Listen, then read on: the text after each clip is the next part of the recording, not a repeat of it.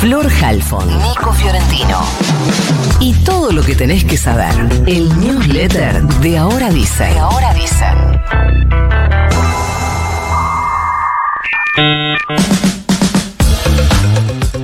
Está complicada la cosa en Aeroparque. Hay un reclamo de trabajadores y viste lo que pasa cuando hay un reclamo de trabajadores.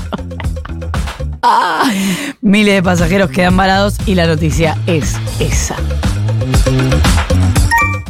Habíamos contado que circula una nueva variante de coronavirus. La novedad es que ya se registraron dos casos en el país.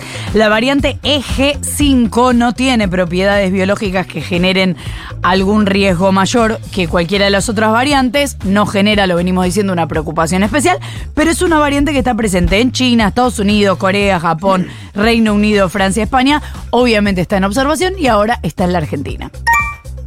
Miembros del tercer malón de La Paz, los que están acampando en los tribunales para que los reciba la Corte Nacional para protestar contra la reforma constitucional de Jujuy, denunciaron que el gobierno jujeño desaloja a sus compañeros asentados en la localidad de Purmamarca. ¿Te acordás que allá Seguía habiendo movilizaciones por esta misma razón, dijo la diputada provincial Natalia Morales, que decenas de policías levantaron carpas y pertenencias de los miembros de la organización asentados en los costados de las rutas. Desde las comunidades indígenas denunciaron que más de 300 policías los rodearon en las rutas 9 y 52, los desalojaron y rompieron sus pertenencias. Un tribunal de Estados Unidos falló a favor de un grupo de jóvenes en un juicio climático histórico.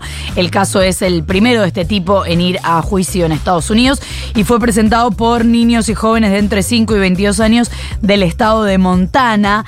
Les pibites básicamente acusaron a las agencias estatales de violar su derecho a un ambiente sano por permitir el desarrollo de combustibles fósiles sin considerar el efecto que eso puede tener en el clima. La jueza les dio la razón y declaró inconstitucional una ley que prohibía tomar en cuenta este impacto a la hora de conceder permisos a las empresas.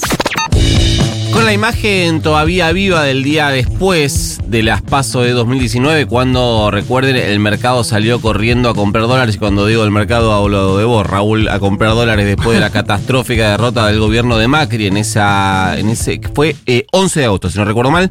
Eh, ayer Sergio Massa decidió anticiparse al que sea el mercado el que determine el precio del dólar electoral y eh, ejecutó una devaluación que me parece nadie esperaba, o por lo menos no estaba mm, en el, el tablero de posibilidades eh, previo a las elecciones, una devaluación que le exigía al fondo, eso es cierto, y el sector exportador o agroexportador, eh, pero que el gobierno resistía. El mercado cambiario ayer abrió con una alta demanda de dólares y fue allí que el gobierno anunció la devaluación del 22% del dólar oficial, que pasó a costar 350p, 360p el minorista en los bancos o un poco más si entras, eh, si querés comprar dólares, si podés comprar dólares por el home banking de tu banco. Eso no impidió que el Blue siga en la trepada, arrancó en 605, ayer rozó los 700, cerró 685, prácticamente acompañando la devaluación oficial, por lo que no hubo un eh, acortamiento o, una, o en realidad hubo un achicamiento muy eh, bajito de la brecha cambiaria entre el dólar oficial y el dólar paralelo, cueva, ilegal, libre o como quieran llamarlo. Pero además esto llegó con otra eh, serie de eh, medidas. El Banco Central subió la tasa nominal al 118% anual, por lo que hoy, si vos pones guita en un plazo fijo, deberías estar sacándole un rendimiento de casi el 200% acumulado a fin de año. Es decir, para que se entienda, para desalentar la huida de pesos hacia el dólar, te están proponiendo eh, prácticamente triplicar la guita en un año si la dejas adentro de un plazo fijo o de algún tipo de, mm, de sí, de, plazo fijo o de algún tipo de crédito bancario. Naturalmente ese aumento va a tener un correlato en la actividad económica porque cuando se encarecen las tasas para ahorristas también se encarecen las tasas para créditos. El paquete de medidas vino acompañado además con un tope a la eh, actividad con el dólar bolsa o dólar MEP, un dólar completamente legal al que accedías em, vos Marta, sobre todo, cuando compras dólares, Y yo no Eh, sé hasta ahora sin es. límites a través de los bancos. Ahora eh, no se podrán hacer operaciones superiores a los 40 mil dólares mensuales. Uh. Claro que eh, esto es una medida para evitar el descontrol de grandes operadores porque el ticket promedio mensual de quienes operan con dólar MEP es de 3 mil dólares.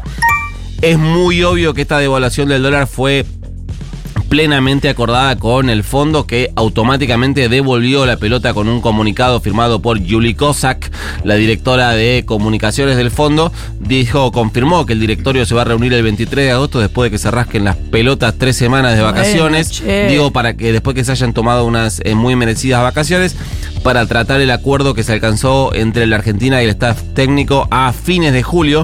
Eh, dijo, abro comillas, para aprobar los desembolsos acordados. Es decir, ya hay un aviso de que va a estar todo ok y que la guita va a llegar. ¿Cuánta guita? Bueno, van a ser en total 10.750 millones de dólares que recordemos eh, no es que nos están dando más guita, sino que es el equivalente a los vencimientos que le quedan a la Argentina de acá a fin de año, es decir, lo que resta pagar, más los pagos de junio y julio que la Argentina hizo rescatando guita de donde podía. Por eso, apenas entre esa guita, Sí. lo primero que va a hacer el eh, gobierno es cubrir la guita que le prestaron. Es decir, devolverle la guita a Qatar, devolverle la guita del préstamo puente a la CAF, devolver eh, la guita que usaron de los, eh, los yuanes que usaron del swap con China. Y recién después de cubrir todo eso, básicamente como cuando cobras el sueldo y pagás todo, pagás alquiler, tarjeta, no sé qué, y con- vivís con lo que te queda, un poquito va a ser así eh, y el remanente quedará en las reservas del Banco Central.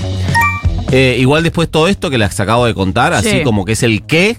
Ahora en un ratito viene Flor Gutiérrez, que es la que sabe esto, y les va a explicar eh, el cómo, el por qué y el para qué, que es muchísimo más eh, interesante. Hay una pata más de las medidas de pará, de las medidas del gobierno, eh, que es el lanzamiento de un nuevo acuerdo de precios. Si hay algo que sabemos que es al toque, lo tirás, funciona, tirás, funciona, tirás, funciona, tirás, funciona.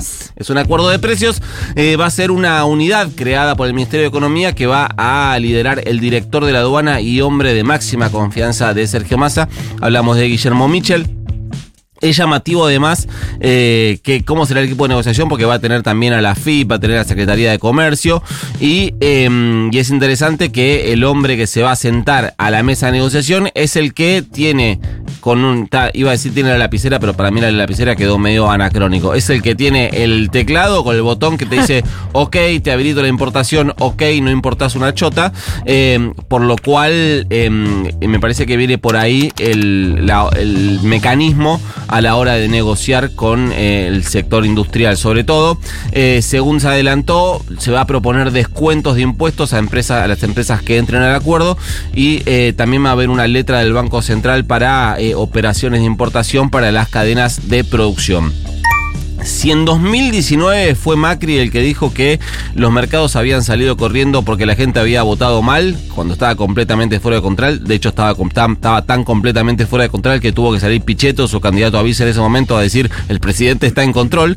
Eh, ahora la amenaza para los mercados se llama Javier Milei. Por suerte nadie del gobierno salió a decir que el dólar se disparaba porque la gente había votado mal. Recuerden, la gente nunca vota mal, fíjate cómo gobernás.